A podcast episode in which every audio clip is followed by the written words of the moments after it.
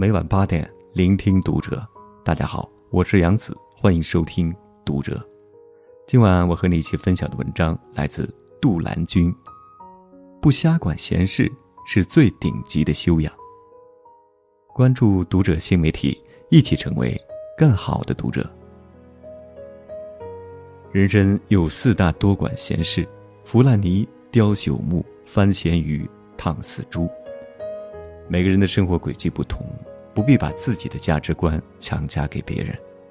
不多管闲事，不强行干涉他人生命，是对每个生命最大的尊重。有一种修养叫少管闲事。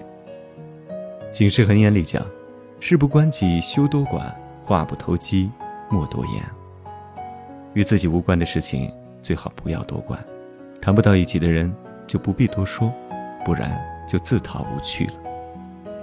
小区有位大娘，人退休了，闲不住，总爱管些分外事。正好，有户人家的儿子三十好几了，还没对象。他就给别人操心起婚事来。他有个亲戚家的女儿，也算是待嫁之年，就打算撮合两人。他把那小伙子的照片发给那女孩看，结果被女孩委婉的拒绝了。大娘不以为意，坚持让他去相亲。人家哪里配不上你了？学历、家世、身高都挺好的。女孩子拗不过，只好不情愿的去了。结果相亲的时候，两人只顾看手机，话也接不上几句。女孩饭吃到一半就走了。结果是，大娘两头没讨好，反而惹得两个家庭像躲瘟神一样躲她。很多时候，希望别人过得好并没有错，但忍住干涉他人生活的手，往往是更大的善意。既然别人没有开口询问求助，又何必喋喋不休的纠缠他人呢？世界就像一个万花筒，每个人都有自己的生活方式和价值取向，要懂得把自己当外人，不把自己的主观想法强加于人，不用自己的生活去丈量他人的生活，才是真正的尊重。正如狄更斯所言。最好的礼貌是不多管闲事。助人为乐要有原则。寓言故事的魅力之一就在于其永不过时。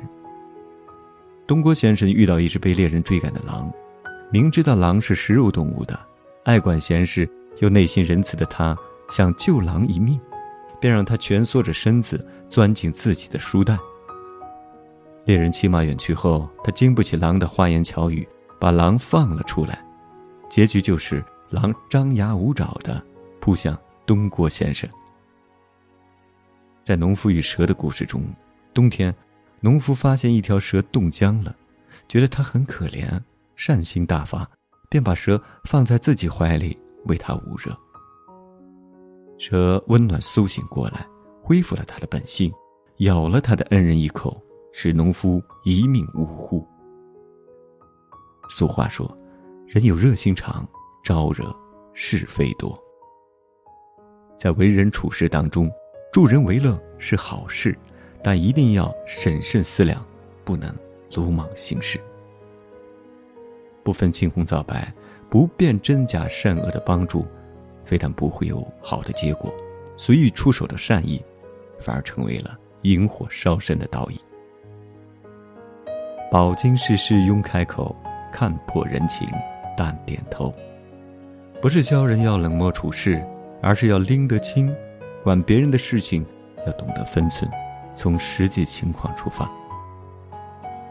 有些人明明不喜水性，却去救落水的人，善心昭昭，却罔顾事实，最终不仅于事无补，甚至会搭上自己的性命。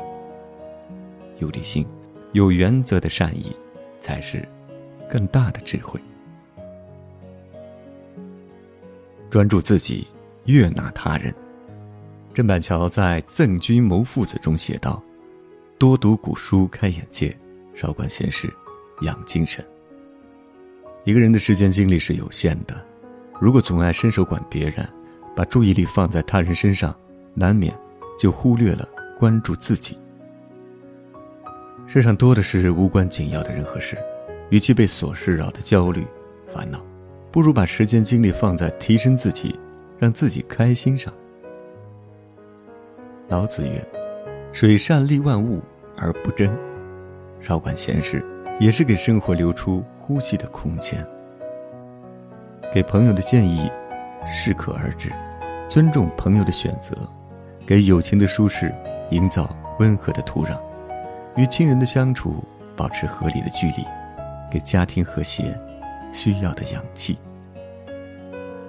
孔子曰：“君子和而不同，小人同而不和。”有人喜欢房间凌乱随意的舒适感，总有些人喜欢用整洁的标准。